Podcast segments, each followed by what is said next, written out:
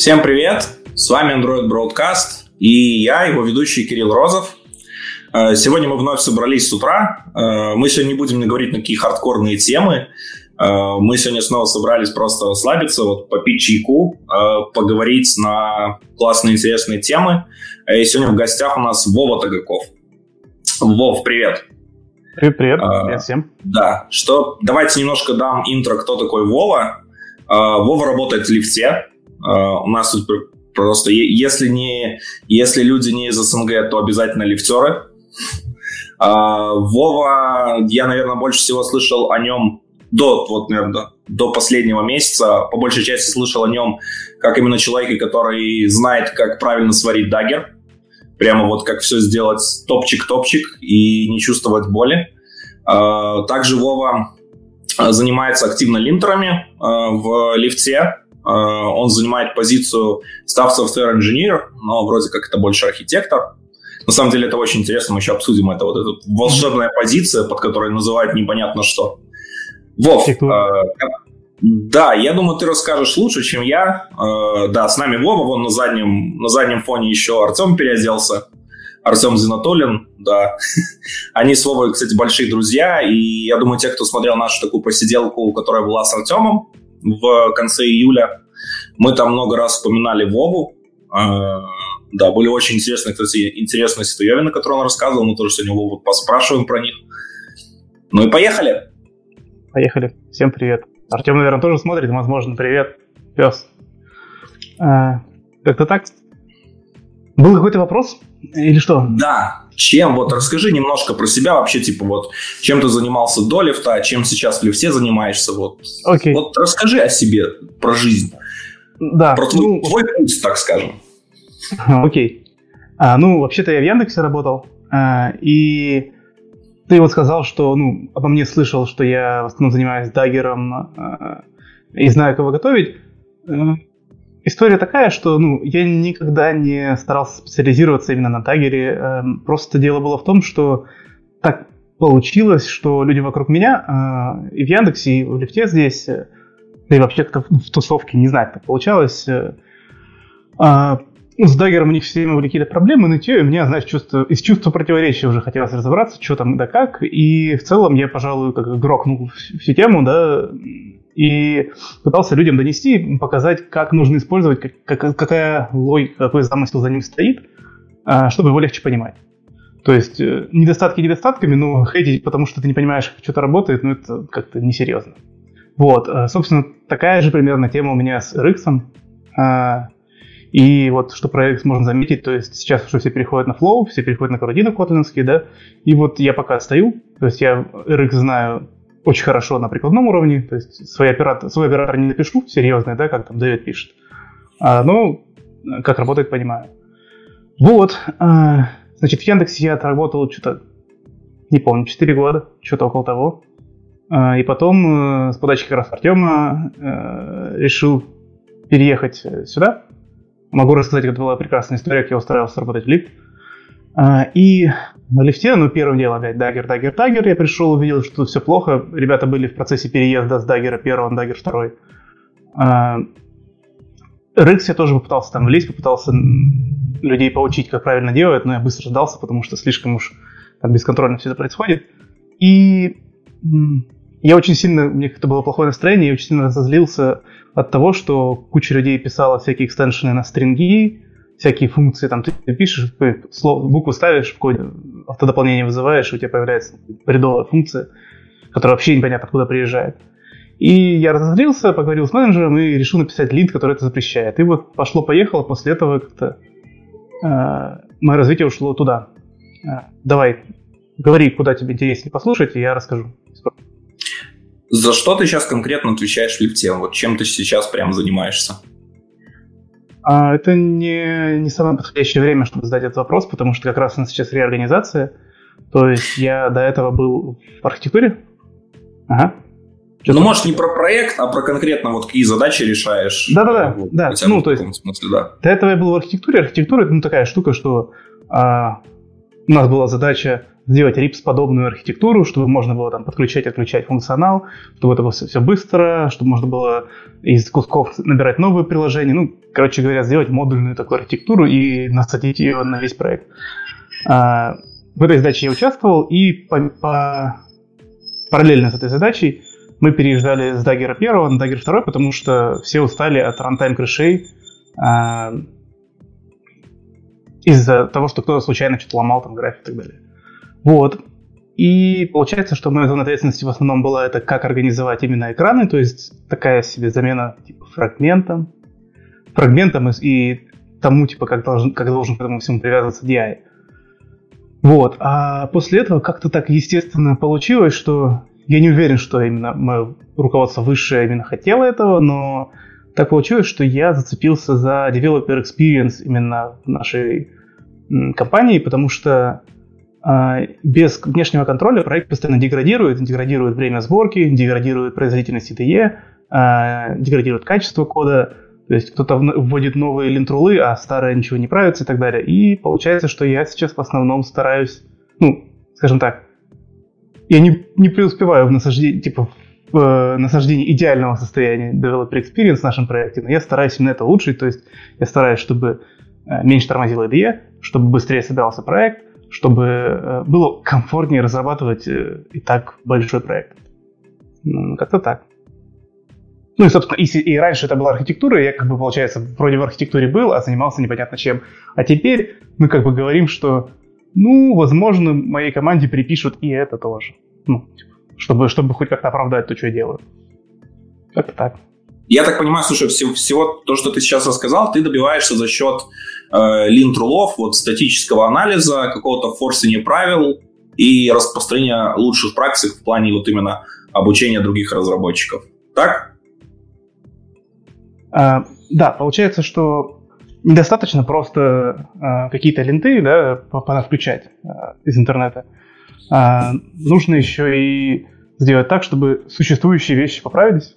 Вот. Ну и вообще, а, я раньше много пробовал, я раньше много пробовал а, учить людей, то есть рассказывать какие-то токи, как правильно что-то делать и так далее. Кто не знает, что про Android Broadcast, э, тогда слушайте. Э, Android Broadcast — это проект, э, в свое время стартанул с телеграм-канала, в котором вы сейчас можете тоже найти множество новых новостей, постоянно добавляются свежие, каждый день по несколько штук. Все фильтруется с кратким обзором. Те, кто еще не подписался, подписывайтесь. Сейчас начал активно развиваться YouTube-канал, вот на котором прямо сейчас вы, скорее всего, смотрите этот лайвстрим. Сегодня мы еще попробовали сделать э, стрим в Перископе. Если вы кто-то из Перископа смотрит этот стрим, подпишите, это очень интересно будет. Значит, идея сработала. Э, чем мы занимаемся на этом канале тут? Э, мы собираем кучу интересных людей, общаемся с ними на разные темы, э, поговорили с многими людьми из э, JetBrains, из других больших компаний. Вот недавно много сильно обсуждали Kotlin. Сейчас вот с Вовой, из, с Вовой из лифта. И на самом деле будут очень много интересных выпусков еще в ближайшем будущем, поэтому подписывайтесь, ставьте колокольчик, ставьте свои лайки, оставляйте комменты. На самом деле это очень важно и для того, чтобы канал развивался, и для мотивации его автора. Давай уже продолжим. Давай следующий вопрос. Ты говорил про э, интересную историю твоего трудоустройства. Артем нам сказал, что как-то, как-то, когда он был в долине, ему ректор, э, ректор сказал, что нужно найти человека, именно архитектора. И они тебе позвонили. Это было поздно ночью. Угу. Ты был недовольный, потому что спал. Это правда? Не, это неправда. Там было вообще не так. Сейчас э, расскажу давай я сделаю ремарку, что я бы хотел вернуться к предыдущему вопросу, потому что из-за камеры я так скомканно ответил, а это, на самом деле, довольно важная тема, которую я бы хотел ну, проговорить.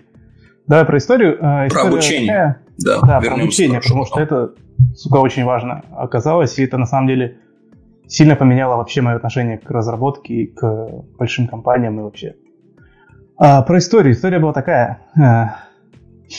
Ну, как, как это обычно происходит, Артем мне написал, тем более Артем, нихуя себе, чувак из Америки пишет, что Володенька, не хочешь приехать к нам, поработать, и как бы я-то, конечно, ну, за, тем более за деньги, так вообще.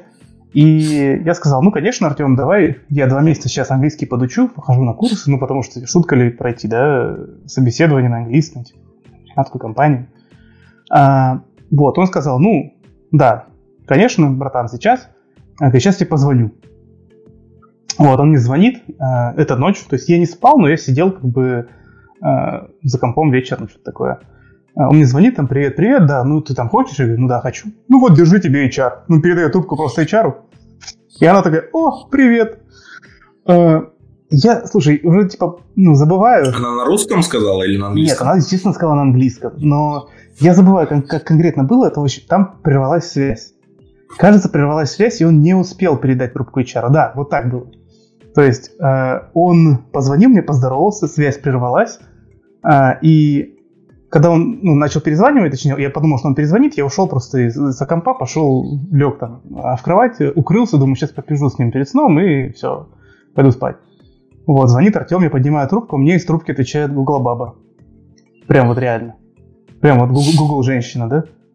И я вначале не понял, знаешь, типа этот рефлекс еще из детства, там, что абонент недоступен и так далее, абонент не абонент. Я слушаю и не понимаю, ты мне сам позвонил, что происходит, почему мне робот отвечает что-то.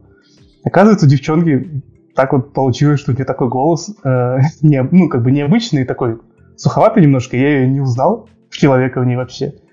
Я понимаю, что это засранец передал сразу HR английскому трубку, и я уже, разг... уже собеседуюсь, короче.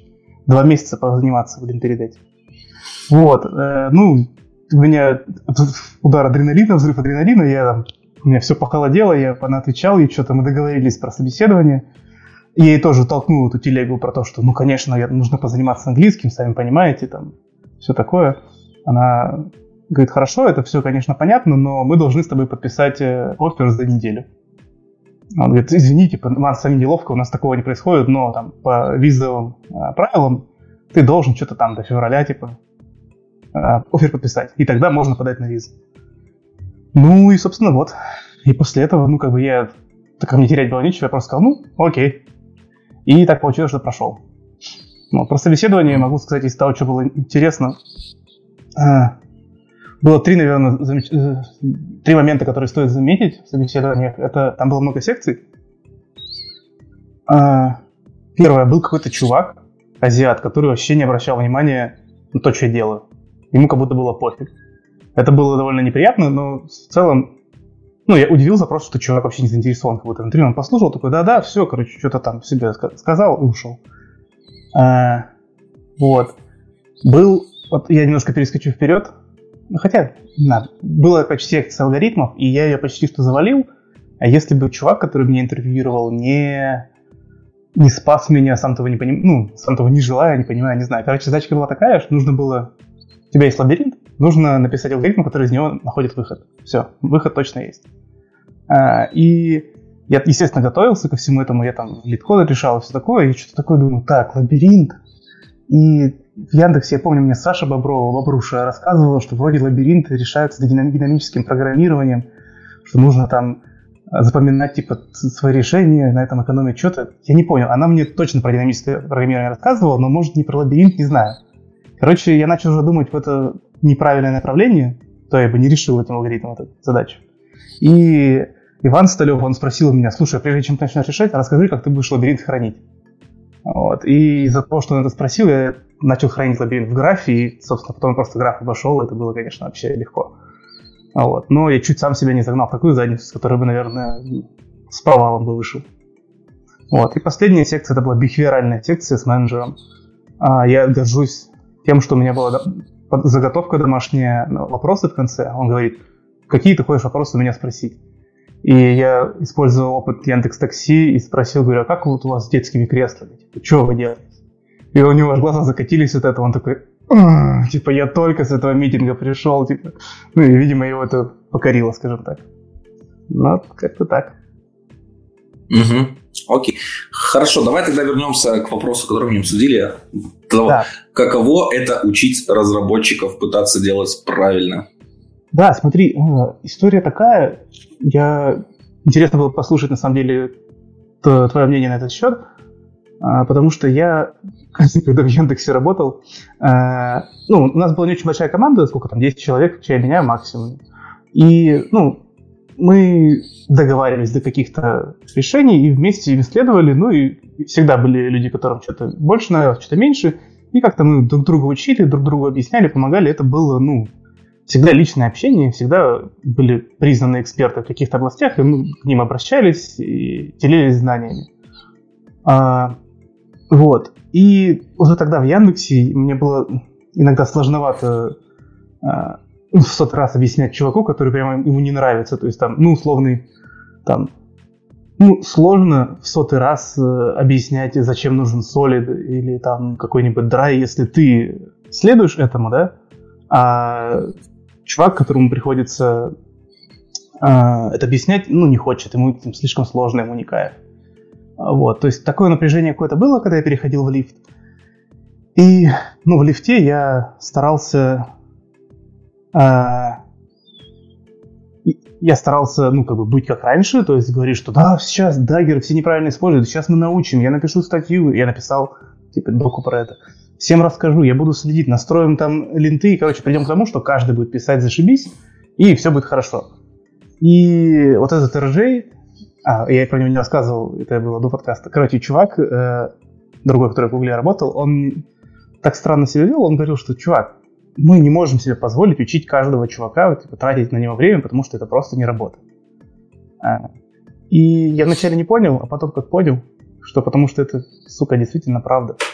И единственный способ научить большое количество людей, то есть это нужно их ограничить, чтобы они либо разозлились и разобрались, почему ограничения существуют, либо чтобы они ну, типа, смирились. А, ну, надо сделать вот это, чтобы замержить pull request. Окей. Вот как-то так. Это, наверное, какая-то вот эволюция моего внутреннего отношения к командной работе произошла. То есть я бы хотел вернуться в команду, где это не нужны никакие ленты и так далее, но в большой команде приходится жить вот так. Ну, тут, наверное, опять вопрос скейла встает, потому что вот сам сказал, что у вас была команда 10 человек, ну, и да. вы сидели там рядом, в ней договориться очень легко. Тем более, как бы Яндекс это то место, в котором собираются довольно неплохие разработчики всегда, довольно активные и прочее. И у меня, в принципе, абсолютно аналогичный опыт. То есть у меня была команда тоже такого небольшого размера. И мы, например, просто раз в неделю делали какие-то техтолки на тему. То есть просто именно собирались, обсуждали какие-то вопросы, как это лучше сделать прочим на уровне линд правил, наверное, мы не могли такого сделать, просто потому что это нужно время. А вот как раз-то у нас типа вопрос, типа, сколько мы потратим на это время против того, сколько у нас людей и сколько мы профита получим. Особенно в аутсорсе это еще было. Там mm-hmm. вообще, то есть не до этого было. То есть у вас, вот у тебя сейчас сколько людей, ну, на, на, на скольких людей вот сейчас эффектит твоя работа? Uh, я не знаю, я боюсь точно сказать, но там, типа, не меньше 70, наверное, под сотню. Ну это вот, то есть видишь, то есть и тут вопрос, типа, что затраты одного человека, который напишет эти правила, применит их и расширит, то есть, ну, намного больше окупаются. И тут, поэтому э, их выгоднее делать еще. То есть, и плюс, да, я, я прекрасно понимаю, в принципе, то есть, честно, когда ты делаешь большой скейл, во-первых, ну, это стандартно, то есть, начинает записывать видео какие-то по каким-то частям, собирают какие-то туториалы, как нужно делать, где посмотреть, каким практикам соответствовать. Ну, как минимум, это уже есть, или если люди, вот, грубо говоря, даже он в правила упрется, он там, например, в этом туториале может найти сказать, о, блин, вот, вот этот пункт, почему так нужно делать, что можно посмотреть. То есть это уже начинается, типа, чтобы, как это, uh, do not repeat yourself, mm-hmm. уже начинается принцип и все, и, в принципе, они логичны. Э, работа персонально, типа с человеком, прочим, наверное, она помогает только на старте, когда человек вот еще начинает развиваться, прочим, там нужно прям постоянно что-то вкидывать знания. А с состоявшимися программистами это всегда тяжело, я уже понял. Потому что у каждого есть свой взгляд, кто-то любит одну архитектуру, кто-то привык к одному, кто-то Блин. к другому, кто-то вот да. это ему решает, и я вот по-другому не хочу. А не все Ладно, еще мы часто... Немножко про разное да. говорим просто. Мы немножко про разное говорим. То есть ты говоришь, это безусловно, я просто говорю про более вещи, просто, чувак, так не делай, потому что так делать неправильно. Uh-huh. То есть это не про... То, есть, то, что ты говоришь, это да, это вообще сложно. То есть это договариваться в команде, то есть авторитарная власть нужна какая-то, просто авторитет, ты говоришь, вот мы решили. Там блин, не авторитарная, типа, блин, просто понимаешь, типа, есть люди всегда более опытные в команде. Ну, как ни крути. То есть какие-то mm люди всегда более опытные. Ну, нет коммунизма в командах, что типа все равные, у всех одинаковый опыт, у всех одинаковый срез знаний. Вот. Э, и есть люди, которые в команде отвечают за какое-то техническое ведение, прочим, и обычно это люди более опытные, которые понимают, как какие-то решения сейчас могут аукнуться потом, через полгода, через год. Ну, как бы, и, в принципе, их задача это и есть, то есть вот таких вещей не допускать и не раздражать. Ну, как ты делаешь чеки? То есть, опять же, ты делаешь чеки, чтобы люди не делали чего-то, потому что в итоге это приведет к плохим последствиям, если это массово будет везде.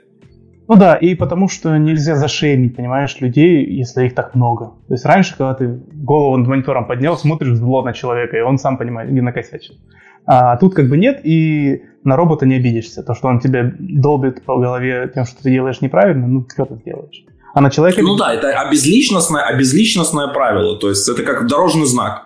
Ну, он, да. он как бы не, не конкретно потому, что ты такой тебя остановил, потому что оно общее правило для всех, оно тебе дает пояснение, и все, делай вот так.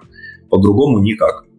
И это на самом деле верно. Честно, линтера я вообще считаю это э, одно из лучших, что придумали в разработке, потому что компиляторы тоже не могут все кейсы покрыть.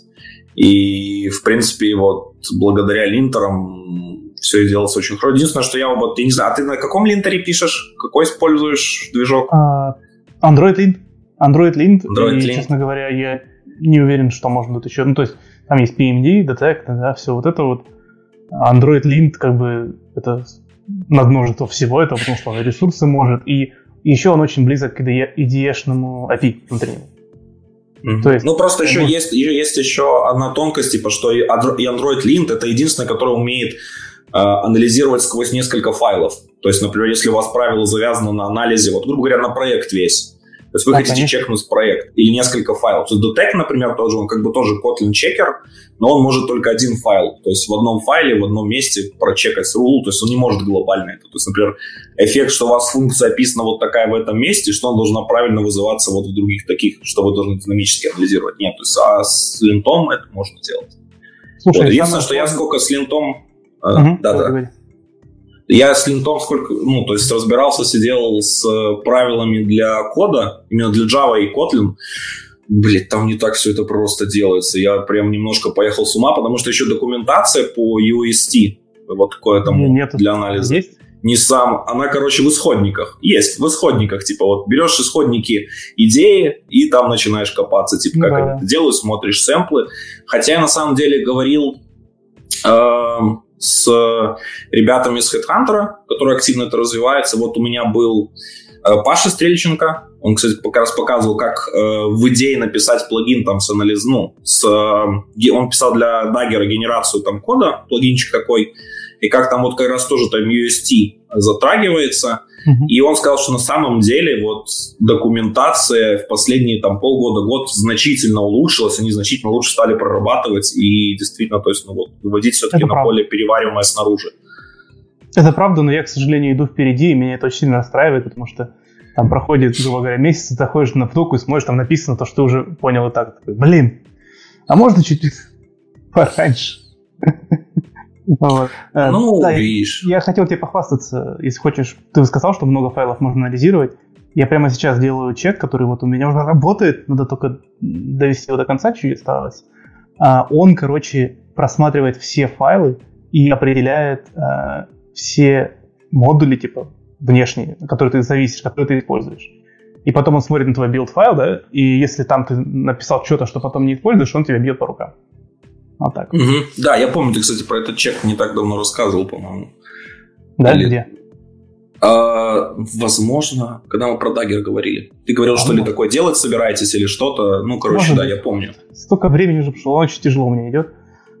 Да, а да, в Dagger я горжусь чеком, который говорит тебе, что ты модули какие-то не используешь. То есть как раз-таки вот то, что ты говоришь про анализ именно всех-всех-всех файлов, в том числе и тех, которые зависимости примежают не только source код, ну джарки, типа, класс, класс файла из них. Да. Угу. Окей. А у вас вообще, слушай, чеков кастомных таких много? Э, что значит много? Ну, прилично, да, десятки. Десятки. А time, вот вы вообще как, типа, как часто эти чеки запускаете? На каждый, на каждый PR? Это хороший вопрос. Эм, я не, не готов отвечать сейчас прям точно, я скажу, а, я знаю, сколько занимает личеки и сколько типа оверхед у всего этого. Но создается впечатление у меня сейчас, я не уверен на 100%, но создается впечатление, что есть какой-то стартовый оверхед у линта, чтобы все проверить, вот у нас на проект, то есть ты запускаешь там стандарт или чеки, они идут 16 минут. Ты добавляешь там еще десяток, у тебя становится там 20 минут или там максимум там 18 минут. То есть тут не очень понятно, сколько конкретно это занимает. И Просто я помню... Да. Просто я помню, что всегда жаловались из-за перформанса. Да, он медленный, пипец, но у нас много железа, и Артем там все запараллелил. То есть, э, если бы это все было на одной тачке весь проект, то это бы занимало несколько часов. А так у нас, сколько там, 16 шардов лента, и каждый shard бежит 20 минут, типа, в среднем. Ну и все, естественно, кэшируется, все build кэшится, все там, типа, пытается, можно меньше переделать. Вот, а уже вижу комментарий Артема в чатике, он уже с нами. Привет, Артем. Привет. Говорит, звук у тебя заметно тише, чем у меня. А, ничего с этим сделать нельзя, мы уже пробовали. А, вот так. Я, я не знаю, могу поближе, конечно, табличку прижать, но не знаю. Я не знаю, я как-то нормально слышу, я, но я, но я в наушнике. Да он просто Поэтому... дед старый сидит, не слышит. Чего? Приходи, послушай лично. Точно, да. А, вы, кстати, далеко живете друг от друга? Ну, полчаса езды. Полчаса езды? На машине или велике? Ну да. На машине, на машине. Вон. Все другие говорят, что слышно хорошо. Это реально, это реально у него. А Артем там реально что-то непонятное говорит. Говорит, что у меня снова то звук. У меня с петлички звук братан, я тебе клянусь. А, да, слушай, давай, давай немножко вернемся к твоему переезду. А, смотри, ты был работал в Яндексе. То есть, в принципе, такой большой компании тоже. Наверное, возможно, самой крупной в, в России, по крайней мере. Я, я не знаю, типа, по количеству вот э, девелоперов именно. А почему ты решил вот поехать в долину, в лифт? Это сложный вопрос, очень. Ну, во-первых, я решил, потому что мне по кайфу было проверить, а что тут. А, во-вторых, э, тут э, вроде платят доллары, и ну, я не могу сказать, что тут платят больше, чем в Яндексе в итоге, чем мне платили в Яндексе. Но мне хотелось, то есть, в чем была идея? Идея была в том, что если сравнивать до по уровню жизни, условно, сколько я могу там сникерсов купить, да, себе на свободные деньги, то здесь и там одинаково. Но так как здесь у меня остаток в долларах, получается, то я могу, получается, себе типа, больше позволить, если я выезжаю из Америки. А, такая была мотивация. Вот. А, хотелось перемен, долго работал. А, в команде начались изменения, не в смысле кадровые, а, скажем так, курса. И мне стало от этого неуютно, и мне из этого стало немножко легче, возможно, расстаться. Именно с проектом. Вот, не из команды, конечно, самой. Вот. Ну, как-то так. Ну, типа, тяга приключений на жопу себе. Вот. Захотелось посмотреть, поехал. Все. Вернусь потом в Яндекс. Мне вот, кстати, кстати, люди дали решение тебе по поводу того, как, чтобы Дока нагнала тебя. Сходи в отпуск, они тебя догонят. Вопрос, насколько в отпуск придется идти, чтобы они нагнали. Сейчас я, сейчас я лин закончу и пойду в отпуск. Я точно так, скорее всего, буду. Реально. Угу. А сколько ты в Яндексе отработал? До того, как года. ушел. Четыре ну, года. Там я что-то точно, ну, типа четыре, можешь. Считать ну, примерно, это да. большой срок. Ну да. Вот. А ты с семьей переезжал? Ну, с женой. С женой. Ага. Угу. А как жена отреагировала на все это? А, ну, типа, как типичная h жена. Все сложно, а, работать нельзя. Это испытание, конечно, большое для партнера, когда ты перетаскиваешь его вот так вот, э, хуй знает куда, и без, э, скажем так, без возможности чем-то заниматься каким-то бизиворком. А чем занимается О, тогда она? За камерой. А, она занимается? Не знаю, она тестирует Netflix, она в тестере готовится. Ага. Ну, тоже хорошая профессия. Ну да. А, слушай, вот какую ты для себя нашел, скажем, давай вот перв, перв, первый там месяц, может, когда ты приехал, разницу между вот работой в лифте в долине и между тому, кто, тому, чему ты привык в э, России? А, именно про работу спрашиваешь или про жизнь? А, ну, в целом, да, вот в целом, то есть вот что для тебя было такое, скажем, то, что непривычное для вот твоей жизни, для работы, то есть вот такое... А, для работы. А, для работы, ну, э, известно всем вот это вот, что все great и все... Э, polite speak, или как speech, polite speech, э, он до сих пор мне с ним тяжеловато, скажем так. Типа я, я тут немножечко я тут немножечко чувствую себя социопатом, потому что я головой понимаю, что это polite speech, да, а вот внутри как-то тяжело с этим бороться, потому что ну, тебе вроде говорят, что все нормально, ты должен все время делать, э, то есть делать шаг назад и себя спрашивать, чувак, это правда нормально или, или тебя просто обманывают? Это сложновато. А, что еще по работе? По работе мне очень сильно не понравилось, знаешь что? А, когда был в Яндексе, ты себя чувствуешь, ну, реально, как в детском садике. А, в детском садике для олимпиадничков, э, которых э, пригрели, тебя накормят, оденут, блядь, прачечная приедет, веломастерская в Яндексу приедет, все это сделают, погуляют, тебя развлекут на Новый год, и, короче, супер, офигенно. То есть это реально, э, ну, очень много себя снимает Яндекс. А здесь такого вообще, то есть Здесь такого нет, и самое, ну, то есть это небольшая потеря, но самое страшное ничего нет. То есть тебе, например, legal никто не поможет.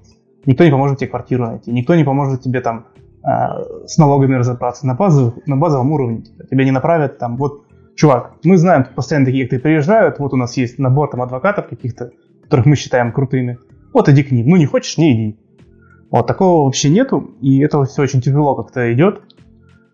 А, то есть чувствуешь себя реально брошенным в новом месте, да, ты ни хера не знаешь, как делать. То есть, ну, банально на больничный не знаешь. Я вот не знаю, как пойти на больничный. То есть я в России примерно знал, да, что нужен там больничный лист, должен доктор и так далее. То есть, и три дня ты можешь просто договориться с работодателем и типа не париться. Здесь я, я не знаю. Я менеджеру говорю, я заболел, он говорит, окей, все. Ну, с одной стороны, это, конечно, хорошо, а с другой стороны, ты просто полностью неграмотен, и ты не знаешь, где начинается а, то есть хорошее отношение к тебе компании, где начинается законное что-то. Не знаешь, что ожидать. Сложно. Вот так. Окей, а вообще у вас русскоязычных ребят много там в лифте? Сложно сказать, ну много. Ну, типа они есть. Ну, вокруг тебя даже, вот вокруг тебя там, в, в, в твоем круге, где ты там вертишься. Ну, скажем так, их, я, наверное, 10 человек, если напрягусь, смогу насчитать русских, наверное всех, кого я видел хоть раз или общался. И это я не, не искал их, естественно. То есть, наверное, ну, может быть, есть какие-то русские тусовки, но я как бы не очень тусовочный чувак, я не, не втыкался скажем. Угу. Ну, и, и мне кажется, что это неправильно. Нифига ты приехал типа в Америку и такой, о, пойду найду русскую тусовку, чтобы было как будто бы ты типа, в Москве. Ну, это фигня Ага, окей. Слушай, а сколько у тебя уже вообще в IT за плечами лет? Бля. Это сложный вопрос, я не знаю на него ответ. А, ну, подожди. Блин, ну ладно, посчитаем тут на глаз. Я, скажем, два года работаю здесь, а четыре я отработал в Яндексе, то есть шесть. Год я до этого отработал в Москве в стартапе, то есть семь. И что-то год или полтора я отработал э, в Ростове, то есть восемь лет получается. Короче, 8-9 лет, где-то так. 9, наверное, нет. Наверное, скорее 8-7 лет. Что-то ну, давай, да. много, блин. Да. Нет, я не такой лет. старый, подождите. В смысле 8 лет? Ну, подожди, может, ты начал в 14. А, нет, ну, у меня в IT, в смысле, когда я начал получать профессионально деньги за разработку, за программирование головой, да, это вот, наверное, столько примерно. То есть я ну да, я тоже вот считаю от этой даты. Да-да-да. Я начал с того, что я был фрилансеров, знаешь ли, писал э, клиент, тонкий клиент для 1С, блин, на XML офигенно был. Вот, для ростовской компании там за безумные 50 тысяч рублей, первый мой гонорар. Вот, а потом я пошел уже в аутсорсера, в аутсорсе, ну, было хорошо, много, ну, это такая приятная школа жизни, там и приятные ребята были, просто хороший старт.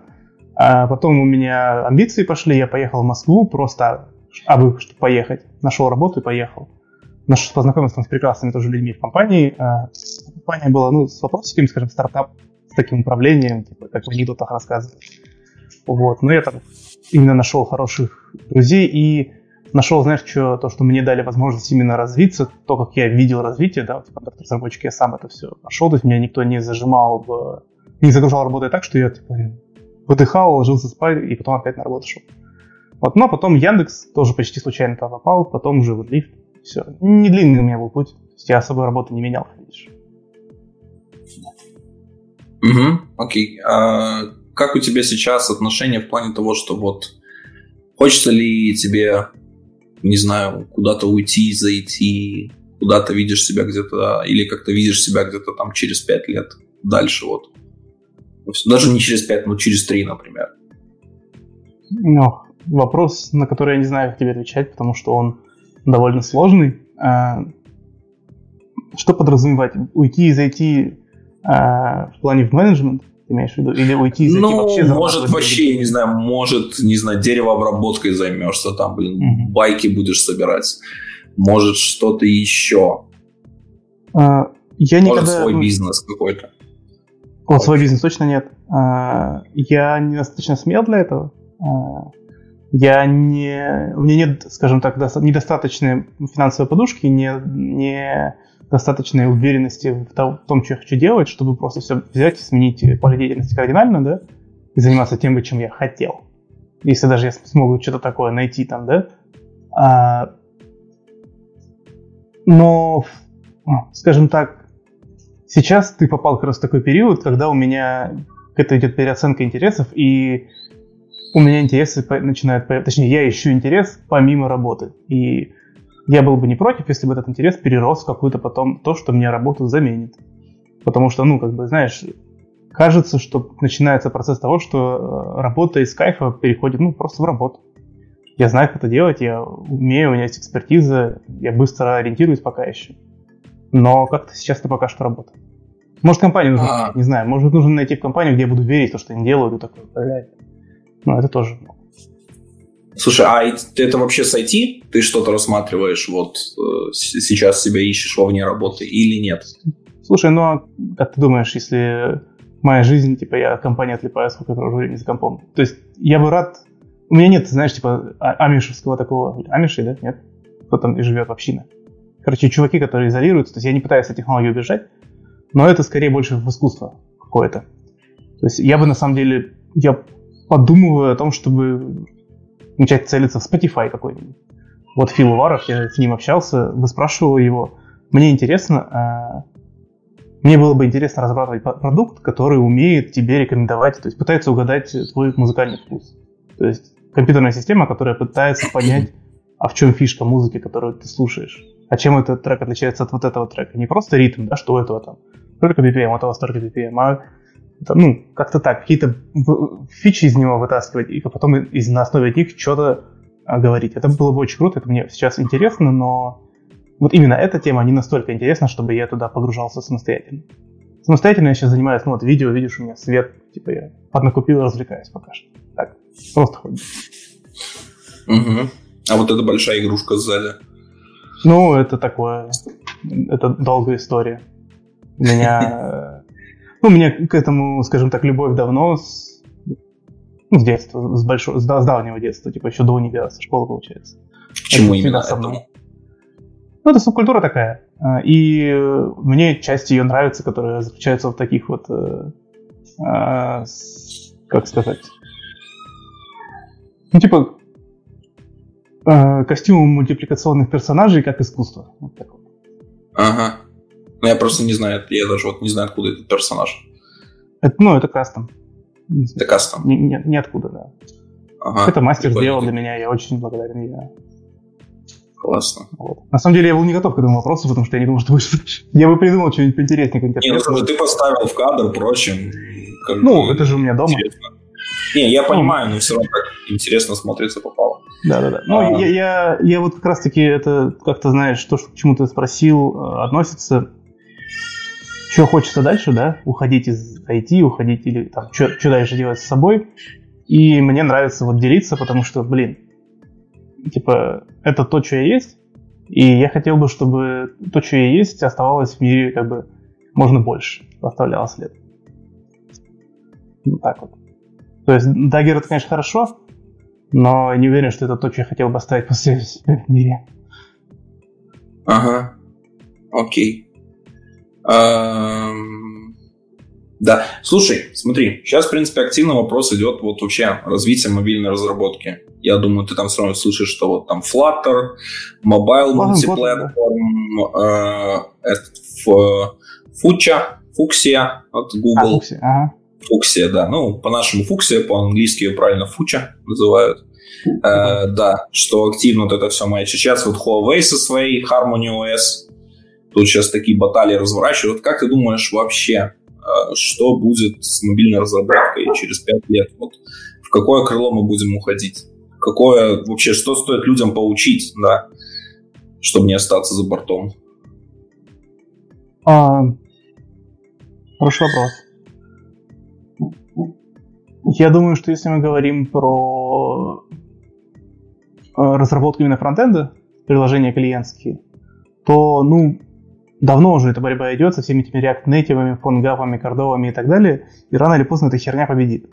И мне кажется, что сейчас фаворитом является Flutter, как э, UI-фреймворком кроссплатформенным, который в итоге будет решать э, основную проблему, когда тебе сайта мобильного недостаточно, а тебе нужно приложение, которое там немножко плавнее работает, что-то может там сохранять как-то э, сложнее работать и распространяться через сторы э, приложений.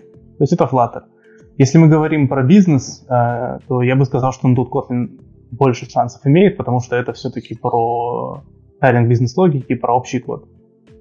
Вот, то есть я бы на месте чувака, который ищет, куда потратить время свободное, чтобы диверсифицировать свою специализацию, я бы потратил его на Flutter, хотя бы на уровне, что, ну, я знаю, как сделать основное приложение, to-do лист, э, ну, доставший уже всех.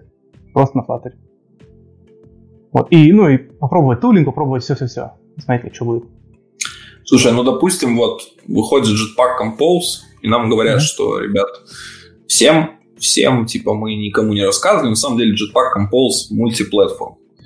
И ага. он там под капотом может рисоваться и на iOS. И, то есть фактически прекрасно встраивается в Kotlin мультиплатформ. И вот у нас появляется фактически декларативный UI на мультиплатформе, хороший, независимый от, ну, не встроенный в операционку, который рисует там все нативно на механизмах OS, то есть не как Flutter на отдельном канвасе.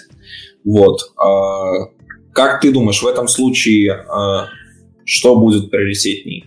Flutter или Mobile Multiplatform? А, я не очень понимаю, что ты меня спрашиваешь, потому что ну, смотри, ты сейчас просто про Flutter сказал, что вот у него декларативный UI. Вот такое большое его преимущество. То, что вот есть у э, него. Нет, я бы сказал то, что у него сейчас преимущество, что ты его написал, и все-таки, кажется, ты можешь его запустить на всех девайсах. Ну да, допустим, что вот выходит Jetpack Compose, угу. и он и оказывается, что он тоже может, да? Тоже может, да, точно так же может вот на все сразу, а, плюс, ну, у него нет, то есть он не на каком-то там промежуточном коде нативном или что-то, а он компилируется в э, платформенный код. А, вот что на этот случай ты уже скажешь? А, я. Вот что ты какую из технологий предпочтешь? Да никакую, потому что ну все это одно и то же. Весь этот Flutter, э, весь этот Compose, э, React Native, Swift UI, вся эта херня, она одинаковая с минимальными изменениями. То есть, ну, это как...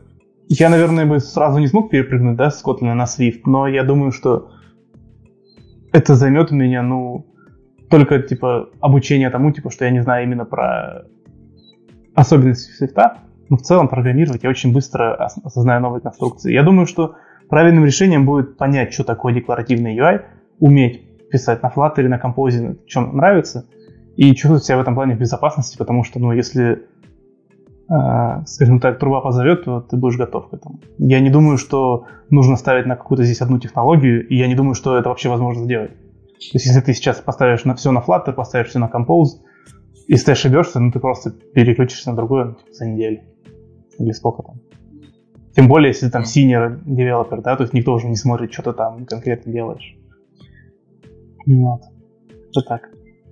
Слушай, а вот если вообще вот в твоем видении сейчас взять разработчика, сколько разработчиков, ну или сейчас даже уже, или в ближайшем будущем, э, имеет смысл, то есть на существование в таком виде вот именно в рамках одной платформы, вот Android разработчик, iOS разработчик, либо все-таки надо учить платформу рядом и быть, как минимум, понимать ее, а может даже уметь писать. Возможно, на multiplatform каком-то фреймворке, или на Flutter или на чем-то еще, а, но именно уже расширяться за пределы одной платформы. Будет ли в этом востребованность, вот как в свое время бы, э, были, то есть там фронтенд, бэкенд, потом стали full stack и, да. Вот видишь ли ты такое, такое движение э, в мобильном мире? А, тут, я, к сожалению, не могу тебе достаточно честно ответить. Э, ну, то есть full stack это известно, что master of none. То есть ты ничего не умеешь в итоге. Э, и я не очень хорошо отношусь к... Точнее как, толкового stack гораздо сложнее найти, чем толкового какого-то специалиста по одной специальности. Ну, просто потому что, сука, просто сложнее. И при этом я, наверное, бы сказал, что если у тебя есть возможность и желание и мотивация поучить смежную платформу, да, там iOS, веб, то это, конечно же, стоит сделать просто для того, чтобы знать, что там происходит и как это все делается. Но продавать себя так, наверное, не стоит, и, наверное, э, пока не появится какой-то какой-то silver bullet, да, типа Flutter, или там Compose с поддержкой мультиплатформы, то не, не, не появится нужды, скажем, в челе, который там и чтец, и жнец, на дуде и грец, и все что угодно. Ну, если это не говорить про какой-нибудь стартап. То есть, есть люди с таким складом ума, с таким, то есть им хочется такого, что они говорят, я вот пришел в стартап, сам тут всем командую, вот все приложения сам написал, э, свои велосипеды себе построил. Но это, мне кажется, не, не то бы место, где я хотел находиться. Где нужны такие люди. То есть все-таки нужно выбирать специализацию, и, ну, при этом э, смотреть по сторонам тоже не помешает. Ну, смотри, сейчас вот из того, что я смотрел iOS 14, Android 11, и до этого несколько версий мажорных операционок этих. То есть они, ну, так ты, думаю, тоже видел, что идут на сближение. То есть по каким-то частям, по каким-то своим поведениям становятся все ближе mm-hmm. друг к другу. То есть в Android, наоборот, начинает все закрываться, в iOS раскрываться. То есть неполноценно так, но все больше и больше это происходит. Mm-hmm. И, в принципе, операционки довольно сходятся. Вот, единственное, там, ну, по механизмам, по API, но сходятся. Единственное, что, конечно, Apple зашивается полностью на все свое, то есть mm-hmm. на все свои киты, там для всего абсолютно. Вот. Но такое движение есть. То есть это, как по мне, вот кажется, что все-таки в принципе э, понимание двух операционок и все-таки знание кросс какого-то возможность писать на, под, как-то под две операционки, там, на Kotlin Mobile Multiplatform, на Flutter, возможно, на чем-то еще, что появится, все-таки для мобильного разработчика будет важной частью. Скорее, эволюция вот из одной, из одной платформы вот в мульти, оно будет естественным, и знание соседней платформы как минимум в этом активно будет помогать. Без него будет хуже. Да, смотри, а, если мы говорим про мультиплатформу, а, то есть именно мультиплатформенная разработка, разработка сразу под то и под это, то да, ты прав. Ребят, можете задавать свои вопросы пока. А, мы с удовольствием на них поотвечаем. Пишите их э, в комментариях, э, в комментариях, в лайв-чате. Да. И мы будем отвечать. Э, у нас еще есть как минимум полчаса, на которые мы можем что-то интересное, что вас волнует про технологии, про вообще жизнь, про долину, про лифт, про работу Вовы. Вот конкретно чем он занимается, ответить. Давайте пока почитаем комментарии. Так, Flutter от Google не будет ли в будущем проблем с Apple Huawei, так как сейчас идет борьба между компаниями. Google отказала, Google отозвала Android от Huawei, Apple против передачи пользователей Google. А, блин, ну на самом деле я хз, то есть понятное дело, а, Понятное дело, будет что что-то интересное. То есть по поводу типа запрета технологий, я думаю, Huawei больше на эти грабли не наткнется, потому что они, в принципе, сейчас все начинают активно заменять своим. Uh, учитывая, сколько Huawei уже успела заработать денег, э, бюджет у них есть, плюс у них есть финансовая поддержка Китая, и то, что Америка трубила их от технологий, на мой взгляд, это лично мое мнение, я думаю, может сказаться только хуже на всех, потому что Китай может разработать свой независимый весь стек, вообще перестать зависеть от всех. От Кореи, от Штатов, от Великобритании с их армом, которые они отрубают, сделать все полностью свое, выкупить какие-то технологии, потому что тот же MIPS есть, его сделали open source, и вообще, в принципе, он доступный, открытый. Единственное, что в Android от поддержки его отказались, но я думаю, учитывая, что э, Huawei делает полностью все свое, и процессоры у них даже довольно, кстати, хорошие, э, я думаю, что у них очень хороший задел все сделать. И да, конечно, они просядут прочим, но учитывая, что компания китайская, китайцы это 2 миллиарда рынок, и китайцы очень поддерживают ее как свою компанию. Будет достаточно интересно смотреть, что за этим будет. Да и Huawei так просто не сдастся. Ты вообще вот как думаешь по поводу всей этой стуевины? Типа вот с блокировкой технологий и прочим? А, ну, если Flutter open source, то я думаю, в принципе, это довольно сейфово. То есть, э, так как технология не закрытая, это не какой-нибудь, да, условный там, типа, Google Play сервисы, то, наверное, это достаточно безопасно. То есть в этом... Но Android тоже open source, типа, да, но... Ну, и если все пойдет слишком плохо, то, наверное, все-таки появится что-то, какая-то альтернатива. Ну, как с FWM и было.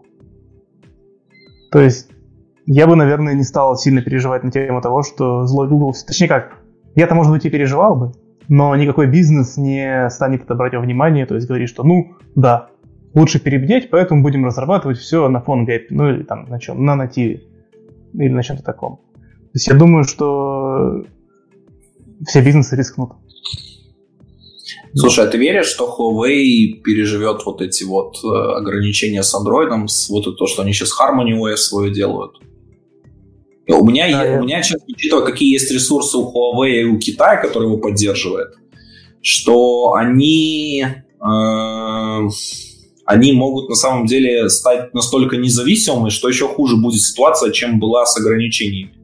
Ну, я имею в виду в плане, в плане США, потому что они вообще перестанут быть каким-то образом зависимы. И это хуже я, ситуация. Я бы хотел с тобой эту тему обсудить э, вот прямо сейчас, если, если мне интернет появится мой. Он появился? Давай переключу сейчас на Wi-Fi нормальный и... Давай. И... Давай.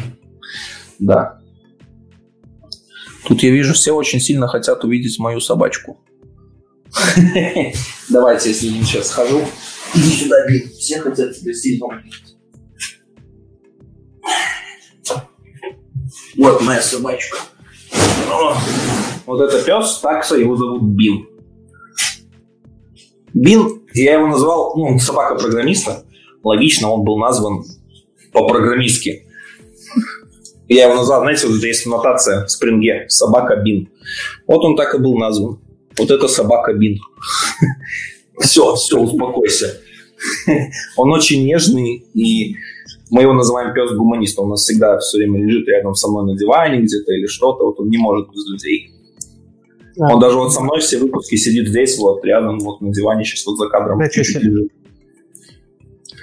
Ну ладно. Наш песель лежит в клетке, мы оттуда не вытаскиваем, поэтому там безопасно, поэтому я не покажу.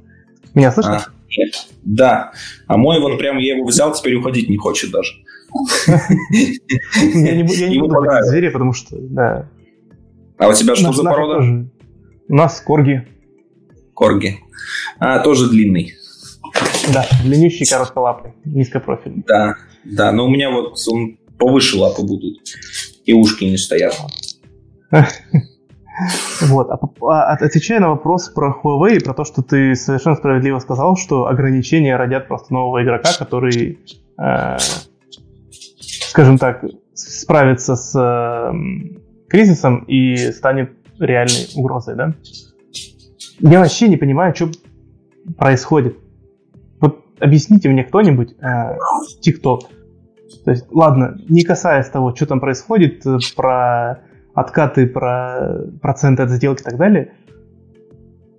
Когда говорят про TikTok, основной э, консерн — это безопасность, что TikTok продает данные там, кровавому режиму, куда-то еще, и что это кошмар. Даже главное, что они собирают, они на китайских серваках хранятся э, данные граждан США. Бог с ним. Окей.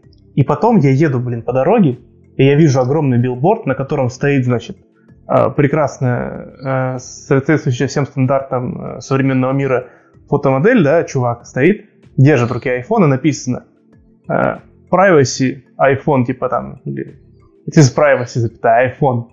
И должен быть, должна быть звездочка написана. Но если вы не используете TikTok, что за бред? Ну, то есть, как так? Вы, блин, контролируете э, всю экосистему. Apple — это американская компания, и, и, и iPhone делает только Apple. Google плюс-минус тоже. Ну уж в Америке так точно никто Huawei, типа, которые э, там сплошь китайские, ну, наверное, не так активно пользуются. И вы говорите, что есть какое-то приложение, которое в обход всего э, ебет, простите, обоих вендоров, и вы, вам требуется запретить его извне, чтобы что-то там сохранить безопасность. Я этого вообще не понимаю.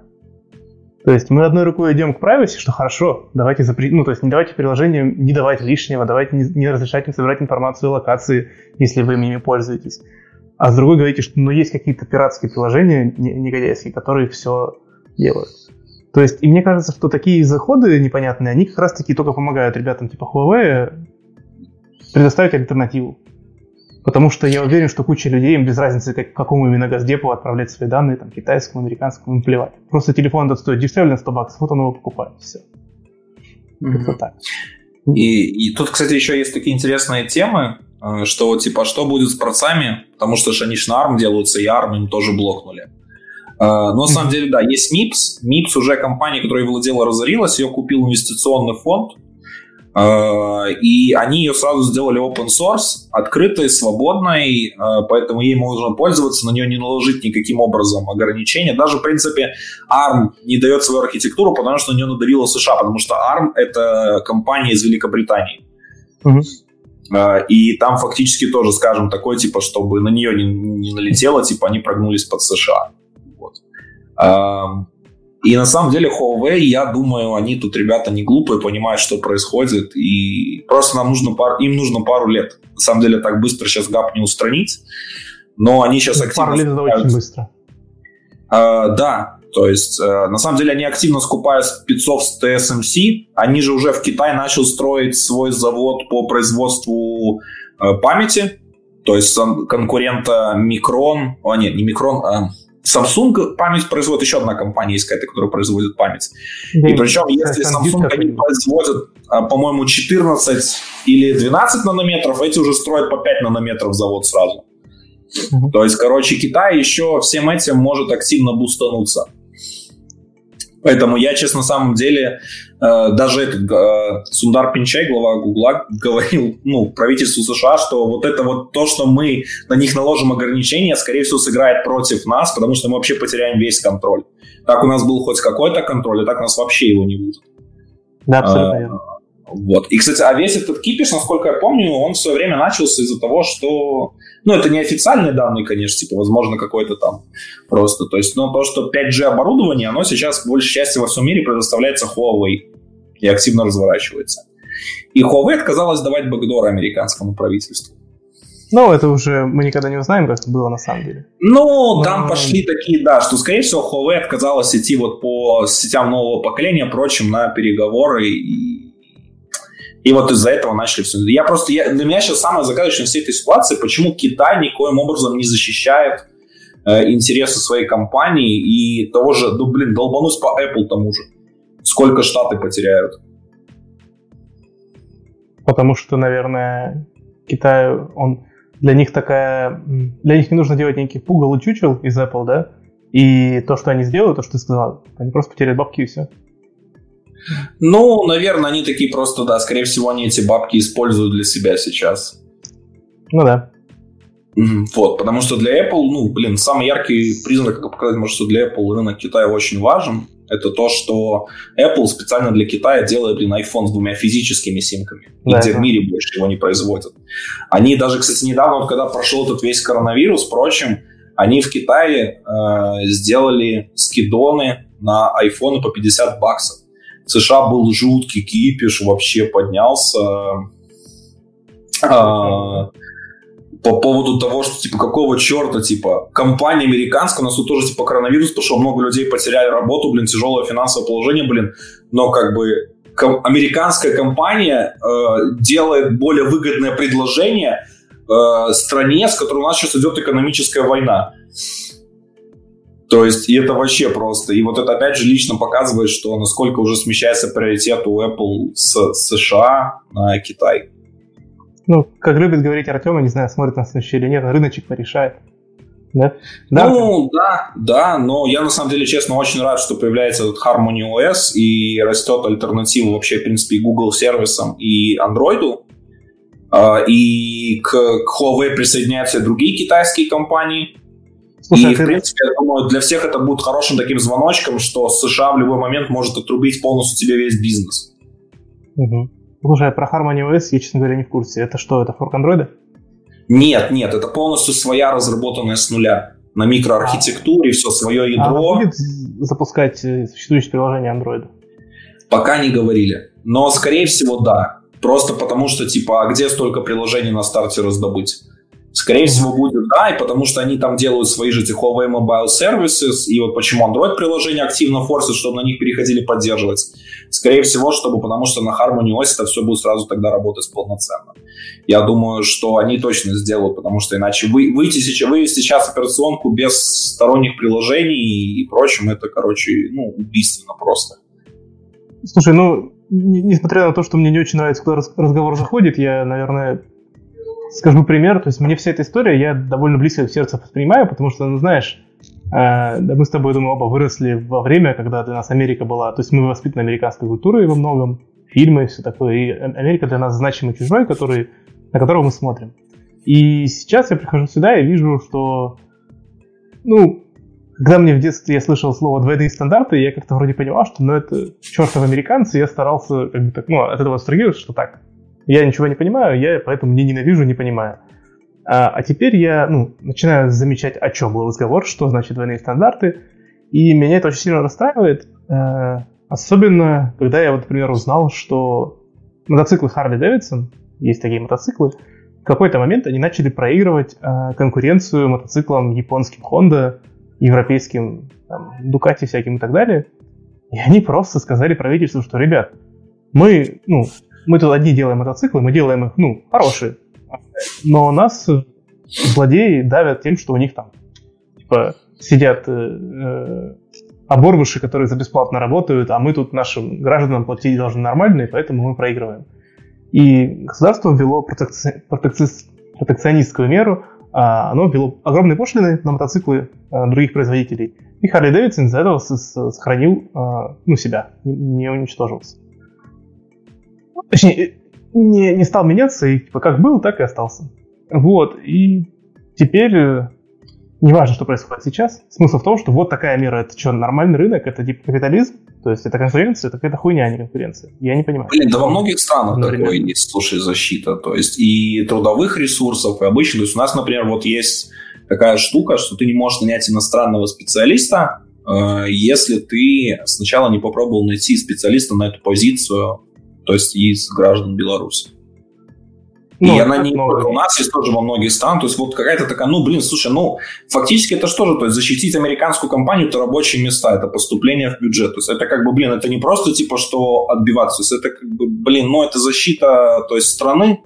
И это, естественно, что, да, ну, скажем, наверное, да, это нечестная конкуренция и прочее. А, но вынуждает обстоятельства, которые, то есть, которые, если, например, то есть представь сейчас какая-нибудь там, я не знаю, компания крупная развалится, сколько людей потеряют рабочие места и могут встать, пойти на забастовки, и может начаться что-то нехорошее. Mm. Особенно сейчас, когда непростое время, в принципе, в Штатах. Ладно, давай тогда от этих тем таких, э, на которые можно долго дискуссировать, дискутировать, отойдем чуть-чуть в сторону. Э, смотри, интересный вопрос. Как в лифт обстоят дела свой, с work-life balance? Слушай, интересная тема, интересный вопрос. Э, я отвечу издалека.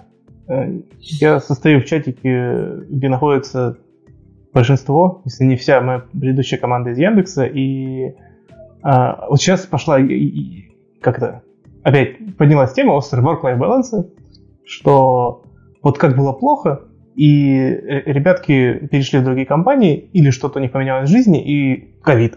Ну, вот поменялся ковид, появился ковид, и work-life balance поменялся, как стало хорошо. А, скажем так, я в обоих компаниях, предыдущих и текущей, могу найти э, ребят, которые можно с уверенностью сказать, что они no-лайферы. То есть я, у меня всегда с work-life balance были проблемы, а, но здесь в лифте я нашел чувака, который меня уже пугает, честно говоря. То есть мне уже неловко, он мне пишет, типа, он все время работает, а я себя чувствую каким-то вообще тунеядцем. Не то, чтобы я прям много работал, конечно, но все равно. А в целом, отвечая на твой вопрос, в лифте получше. То есть в Америке кажется мне, что получше с этим. То есть э, в пятницу в 5 вечера никого на работе нет. А, но мне не кажется, что это сознательное, знаешь, э, сознательный контроль людей над своим work-life balance. Ну, типа, так, сегодня пятница, я ухожу вот во столько, потому что, сука, у меня есть обычная жизнь, кроме работы. То есть, это, конечно, да, никто с тобой спорить этим не будет, но кажется, что у всех здесь происходит это естественно, то есть, они делают это не задумываясь. Э, без какого-то, знаешь, внешнего контроля себя, что так, не зарабатываемся, что всегда можно сделать в понедельник то, что делаю я с собой, э, приехав из России. То есть я сознательно говорю, что ладно, все, я устал, я больше не могу, ну это или я не больше могу, но не должен. Я перехожу на другое. Так что, пожалуй, в Америке я вижу, что люди правильно относятся к work-life balance, но типа, в любой компании, в том числе в России, э, свой work-life balance нужно выстраивать самому, в первую очередь. И никакая... Ну, я... Если компания старается твой work-life balance сознательно нарушить, уходи из компании. Это, ну, это компания говно, команда у тебя говно. Вот так. Но часто еще бывает такая, знаешь, это вот в командах особенно, ты такой, тебя вот, даже вот как ты рассказал про команда, там 10 человек, там 6-7 вечера, ты или собираешься, уже уходишь, а там, не знаю, 70-80% команды остаются. И такое, как бы, знаешь, как давление. Ну, потому что они пришли в час дня. Сука. Нет, а, допустим, они пришли с тобой вместе там, вот.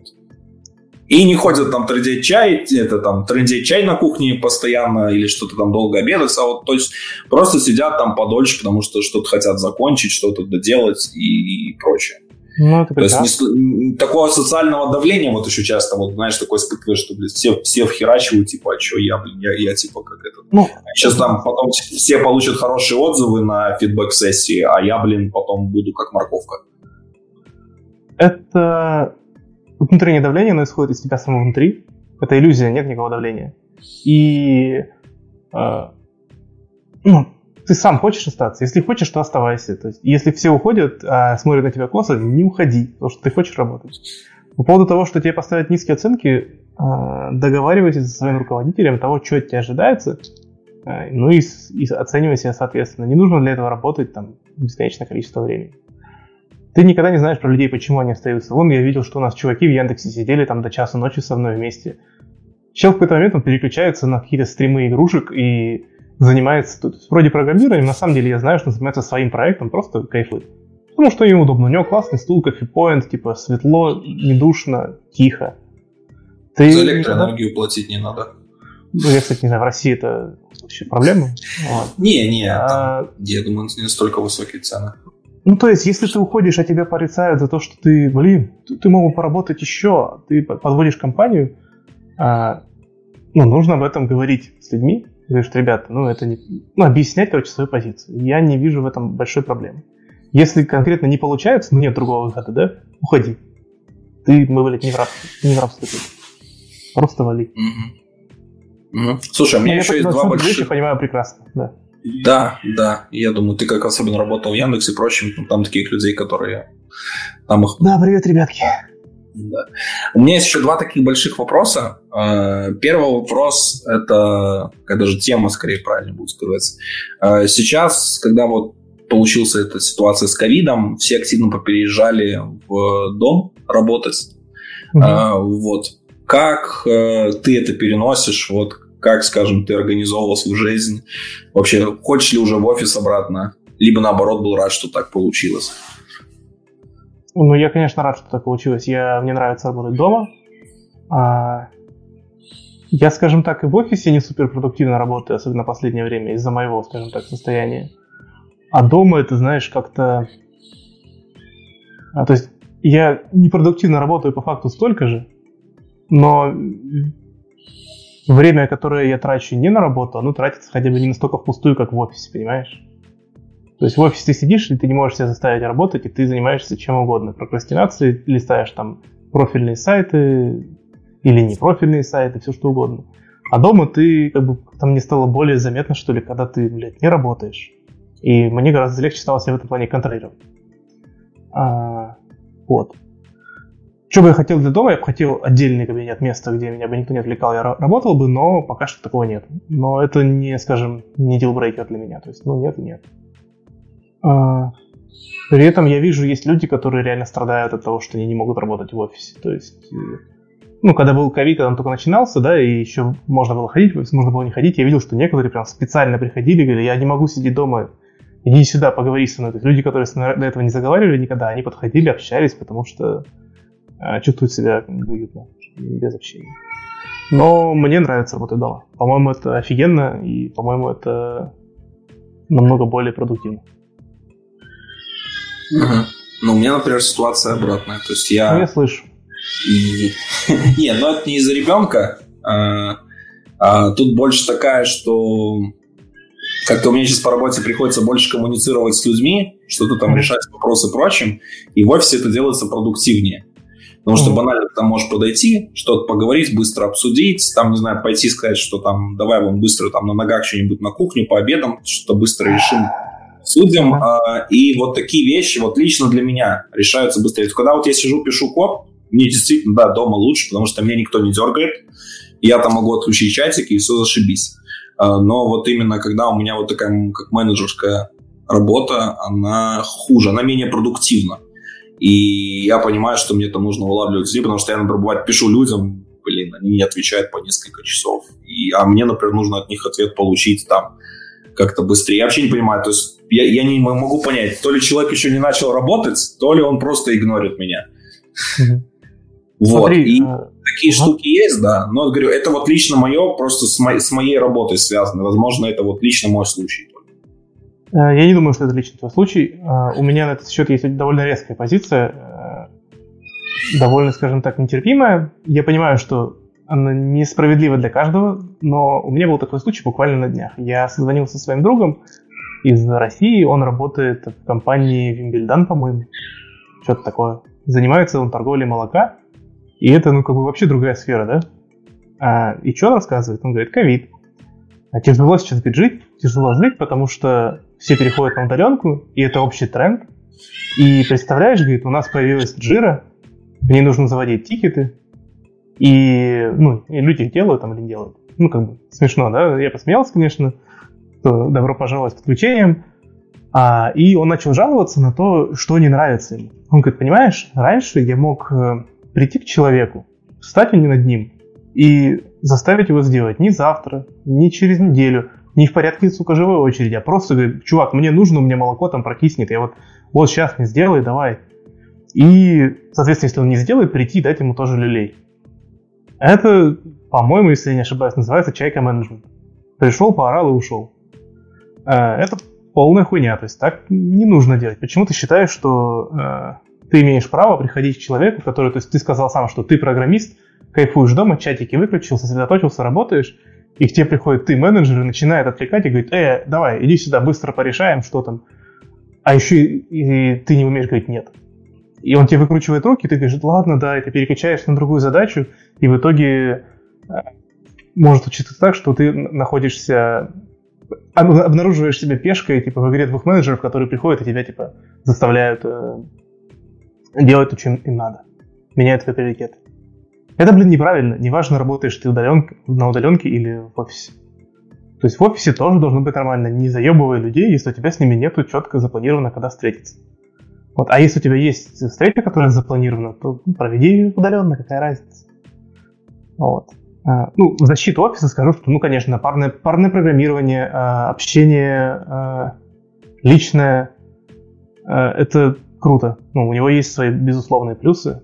Но просто вот такие, то, что ты сказал, мне кажется, что в основном именно идут из чайка менеджмента. То есть тебе некомфортно от того, что ты не можешь прийти к человеку, ткнуть его, он не может тебе отказать. Ты знаешь, как, э, как телефон.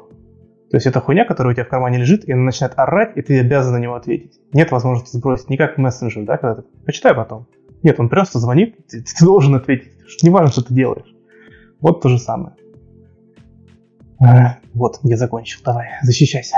А, это я, наверное, не в крыле того, что типа именно, да, вот там прийти покричать или что-то, просто потому ну, что... покричать, вот, я имею в виду просто прийти там сказать, что а что ты делаешь? Да, а ты сделал, что я просил. Да, то есть тут скорее типа у меня типа нет вопросов, когда, например, то есть я вообще, в принципе, стараюсь все строиться на синхронщине, что как mm-hmm. бы...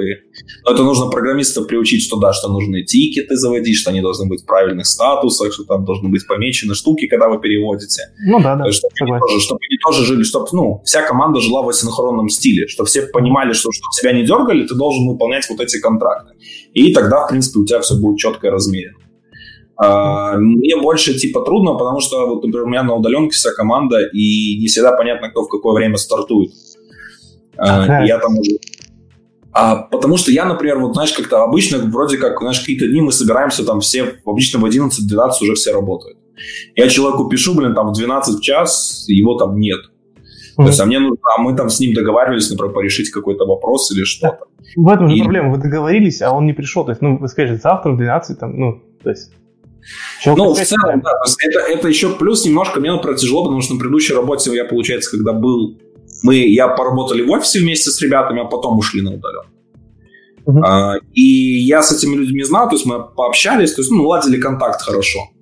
А, и это стало на порядок проще, чем вот когда я пошел в компанию полностью на удаленке, и что вот какого-то такого контакта тесного не, не можем наладить вообще никак. И вот это усложняет. Я не говорю, что типа прямо это вот там такое, что да. невозможно жить, но оно усложняет, потому что ты вот как-то не можешь вот с людьми там как-то такую базовую связь установить физическую, которая потом проще поддерживать и проще общаться на удаленке. Когда тебе просто звонит какой-то чувак из монитора все время, которого ты там видишь первый раз, никогда не встречал, не знаешь, не общался, грубо говоря, там, пиво не сел, не выпил ни разу, mm-hmm. неформально, это труднее. Да, да, я тут соглашусь, но это, да, влияет. Вот. И, как знаешь, а, с одной стороны, это влияет, а с другой стороны, я тебе вот что скажу, что я работал-то в офисе, да, в лифте, и у меня сейчас э, ко всем, почти что ко всем, кроме, может, там, одного человека, э, и я не имею в виду Артема, отношение такое, как э, вот к чувакам, как ты описал, да, это просто бошки. Это не люди. Это типа сотрудники, с которыми у тебя общение транзакционное, ты мне, я тебе, сделали, договорились. Мне кажется, что на меня здесь влияет именно то, что я вначале говорил, это как там polite speech, и то, что люди тут разграничивают работу и жизнь, и ну, американцы, они же как бы очень вежливые и приятные э, на поверхности, и до лич, личного общения очень сложно дойти, в отличие от э, ребят из СНГ, да, например, то есть там наоборот. Когда корешиться, это милое дело, это быстро, там мы с тобой пообщались там, два, два раза уже, там, приятели, да. Тут такого нету, и я вот понимаю, о чем ты говоришь. Я себя обнаружил в такой же ситуации, при этом не работая на удаленке, а работая в офисе. Это необычно. Но это, наверное, мне помогло осознать, что вот типа на работе у меня, блин, не друзья, а просто работа. И я как бы с уважением, и мне есть люди, которые мне больше нравятся, которые меньше на работе. Но это как-то просто работники.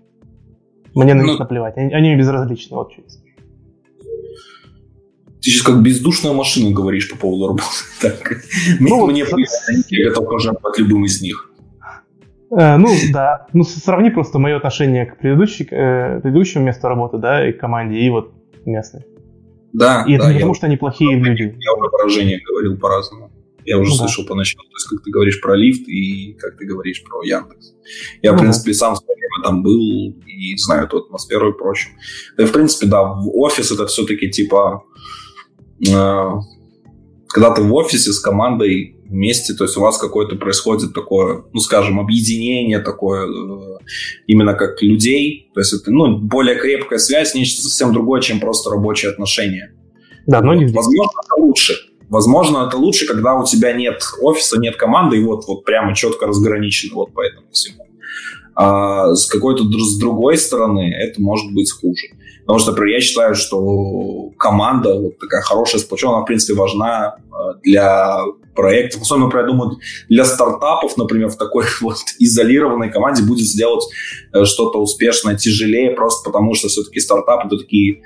Э, и какие-то должны быть идейные люди, прочим, которые прямо вот должны быть связаны и я думаю, то есть это вот должна быть обязательно такая связь, которая позволяет вот это укреплять идейно и вести их вместе и поддерживать. Потому что стартап это обычно, особенно в начале, это далеко не про деньги. Интересная точка зрения. Слушай, я... Ну, ты, конечно, прав, если мы говорим про СНГшных ребят, да?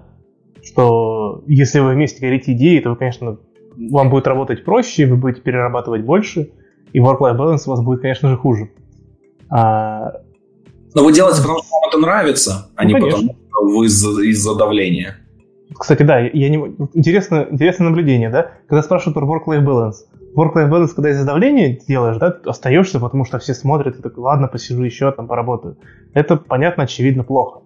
А когда ты кайф, когда тебе по кайфу, когда тебе сделали все, чтобы тебе было по кайфу работать, ты остаешься с удовольствием, ты, типа, фигачишь. Ну, потому что у тебя лайф твой связано как бы с твоей деятельностью, но это уже не деятельность, это вот то, чего ты как бы получаешь удовольствие. Я, например, тоже люблю покодить в свободное время, но я кожу то, что мне нравится. Хотя фактически я могу делать то же самое на работе, но вот в свободное время я делаю... Мне жена тоже, кстати, вот спрашивает. Я говорю, понимаешь, типа на работе я делаю то, что мне говорят. В свободное время я делаю то, что я хочу, это то, чего вот мне было интересно, получаю удовольствие. Даже это если в рабочем проекте, но мне интересно это поделать. Uh-huh. То есть я получаю удовольствие, потому что, скорее всего, на работе мне могут не дать на это возможность возможность. А ну, тут вот. я вот прям вот получаю удовольствие. Я не знаю ответа на вопрос, если, э, если поставить вот так, что если бы тебе на работе давали делать все, что хочешь, карт-бланш полный, полная свобода, тут занимайся чем хочешь. И это привело бы к тому, что work-life balance у тебя бы полетел в тартарары, ты бы работал там, не знаю, 12 часов в сутки. Хорошо ли это? Я не знаю пока ответа. То есть еще бы, наверное, полтора года назад я бы сказал, да, хорошо, но сейчас я не уверен. Вот. Ну, видишь, у некоторых еще есть проблемы с, work-life balance из-за того, что когда вы сейчас дома остались, очень трудно провести эту грань. Раньше ты был, ты выходишь там из офиса, идешь да, домой, все, ты поменялась обстановка, у тебя все, то есть как бы э, и ты четко понимаешь, вот ты там прошел, не знаю, там 20 минут пешком до дома, все, вот это твой, твое время переключения, то есть ты выключаешься, уходишь и идешь. То есть ты четко понимаешь, что у тебя просто разделение пространств есть. Да, а, у меня тоже такое есть, да. Вот. И тут очень трудно так вот отделиться порой. И для кого-то это становится проблемой. Я, слушай, я иногда бывает замечаю, что я ну, работаю прям, знаешь, поперла работать, я могу там целый день встал и закончил там, когда уже спать не могу, типа, держаться, чтобы не заснуть. А, тогда я просто говорю, окей, я поработал в два раза больше, я делаю выходные на следующий день. Я просто шлю работу нахер с первого а, часа и занимаюсь чем-то своим. Но да, Видишь, не у всех, не у всех так есть, да, типа, да. вот сказать, так, идите нахер, я не буду да, работать, типа, что я свое сложно. отработал, и все. Ну, кто-то не может, вот как ты говоришь, да. чайка-менеджмент, кто-то не может да. отказать просто и такой, да-да. А, вот. Я сам себе, блин, не могу иногда отказать. Ну ладно, доделаю эту фигню. Ну, уже 10 часов вечера. Ну ладно, ну еще часочек. А. Такой, как этот, знаешь, да, как, как голум такой. Да, ну, да, да, да, да. Ты уже переработал 10 часов. Но это очень интересно, и, возможно, я закончу эту задачу и пойду в отпуск. Они тебя не отпустят в отпуск. А у нас же в лифте безлимитный отпуск. Вообще. Ну да, и, да, да, да, это я тоже знаю. Это, кстати, там трендом стало уже в, в долине. Ну, это, ну, ну, это нормальная тема, потому что это просто просто. Если ты реально захочешь гулять безлимитно вместо работы, да, ну, с тобой просто распрощаются, потому что ты ни хера не делаешь. А так, э, вот Тебе ты что хочешь в отпуск, иди. Да, да. но при этом ее... Да, но ты понимаешь, что ты не можешь этой свободой тоже пользоваться полностью. Зато ты можешь себя чувствовать, чувак, что в любой момент можешь пойти в отпуск насколько хочешь. Прикинь, какая свобода. Ты ощущаешь ну, себя нет, Слушай, в принципе, просто даже я сам по себе вижу, что IT-сфера это не те это э, не те ребята, которые, знаешь, там хотят похалтурить или что-то. Ну, есть, я уверен, что везде, в любой сфере такие есть, но в нашей сфере это больше люди, которые идейно заинтересованы, там хотят развиваться, учиться, что-то делать интересное. И, скорее всего, отпуск они берут, да, когда просто вот им уже хочется отдохнуть, когда они уже чувствуют себя обессилевшими. То есть они... Ну, им есть доверие по этому пункту. То есть, э, то есть ты доверяешь им, если они берут, то им реально это нужно. А не так, что вот... Типа, они а берут, потому у них есть такая возможность. У меня есть еще одна небольшая тема, буквально пару вопросов, и уже будем подходить. Это по поводу вообще вот переезда, такие отдельные вопросы. Слушай, да, как у тебя было с английским до твоего переезда? Вот? Отвратительно, прямо как сейчас.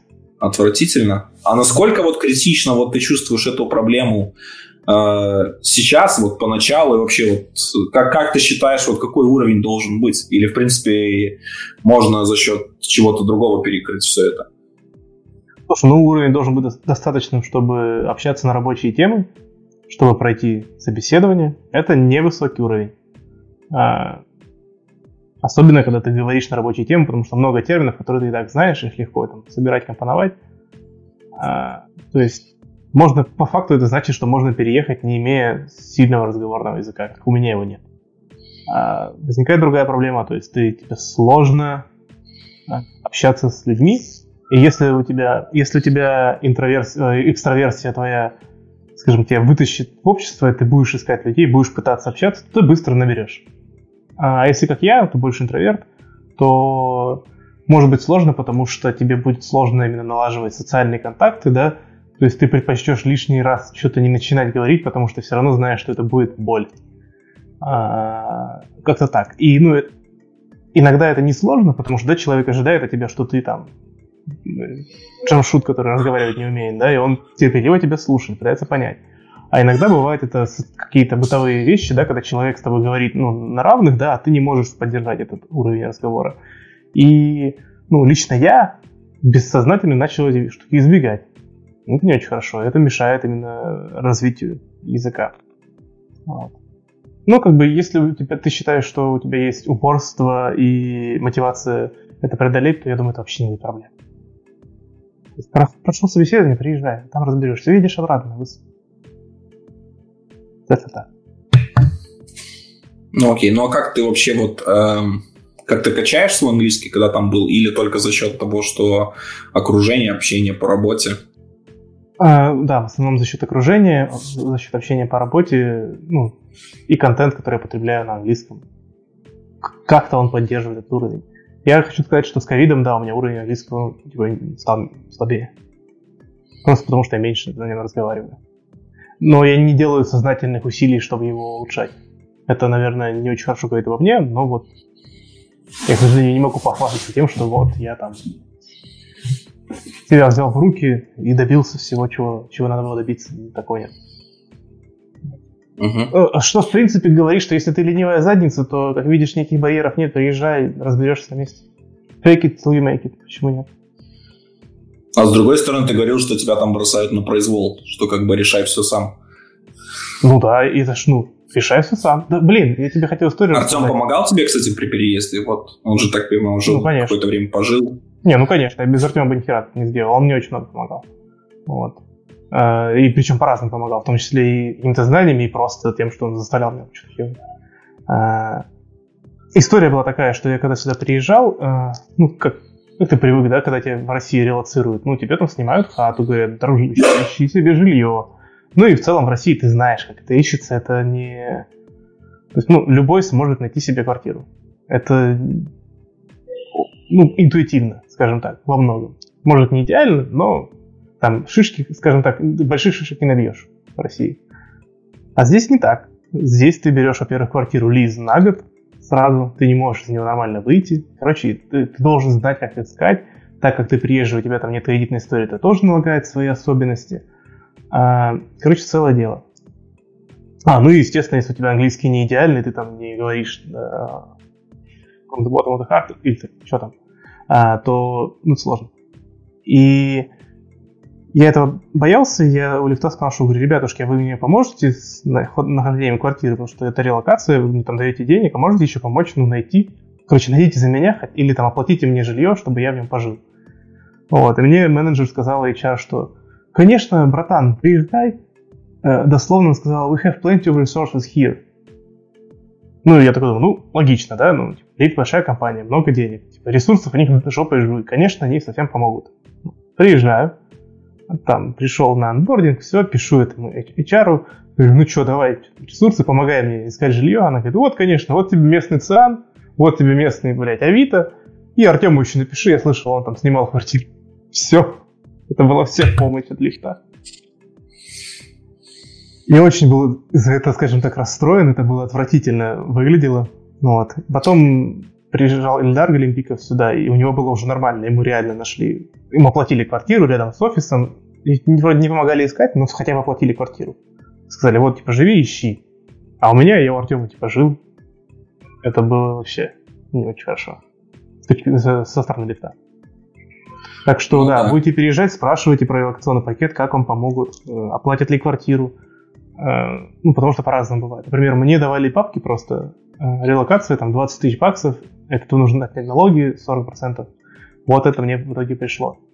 И ну, я знаю, что потом лифт давал те же самые 20 штук баксов и еще снимал квартиру, оплачивал машину и оплачивал, кажется, билеты или переезд. Меня этого, естественно, всего не было, все оплачивал сам. Угу. Короче, это когда ожидаешь хороший подарок и получаешь носки. Ну, ну нет, конечно, ну... Я, скажем так, это было не супер катастрофическое, но это было э, неожиданно для меня, потому что у меня было до этого еще, был до этого пример, что чувак уезжал в Blizzard работать, и uh-huh.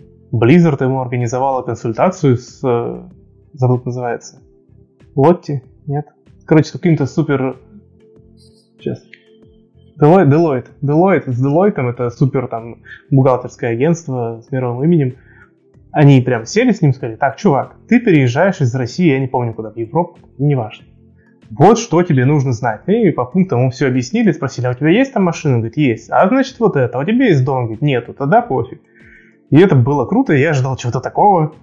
А тут тебе как-то все-таки есть компания, в которой много людей приезжает, и странно, что они как-то на, на поток так не поставлены. Вроде бы в Фейсбуке лучше, не знаю. Ну, ну в целом, уже чем мне, мне уже без разницы, я уже приехал. Ну да, ты уже решил свои проблемы. А, там еще люди в чатике задавали вопрос, а что вообще нужно сделать, чтобы попасть в лифт? Ну, твоя история, наверное, такая, я думаю, Э, не совсем подходящий, ну, что скажем, типа, не, не так, чтобы прям целенаправленно попадал в лифт, uh-huh. а так случайно. Но вот какие советы ты можешь дать тем людям, которые вот хотят попасть в лифт?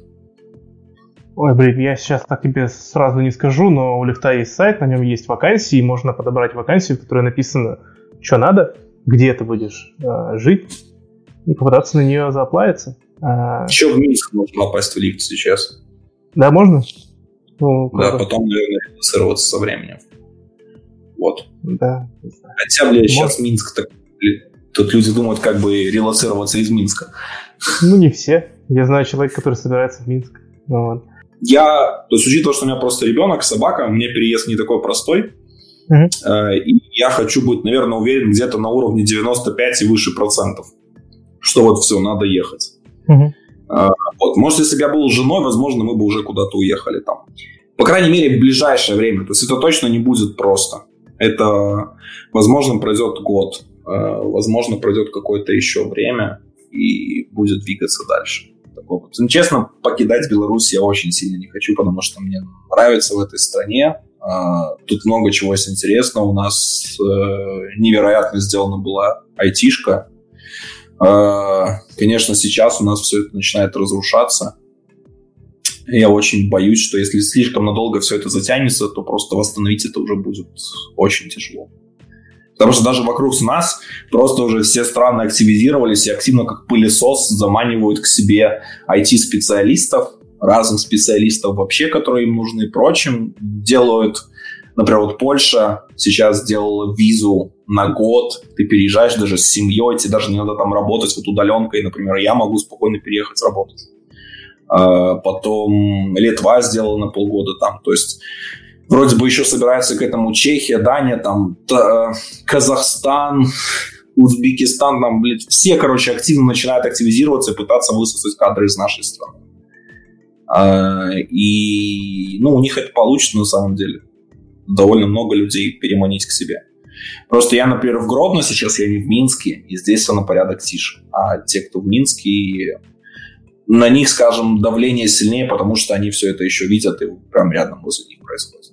На этом, Вова, у меня, в принципе, все. Э, большое спасибо тебе, что ты нашел время, что ты пришел. У тебя это очень поздно. Было очень классно, очень интересно. Я надеюсь, что э, слушателям тоже понравилось.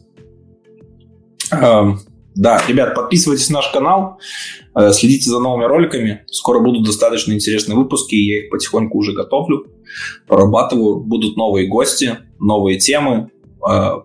Если вам нравится такой формат, вот как мы сегодня проводили с Вовой, пишите обязательно в комментариях, чтобы я понимал, стоит ли целиться на такое снова и говорить не о технологиях, а о чем-то вокруг. о чем-то интересном, посидеть, поболтать.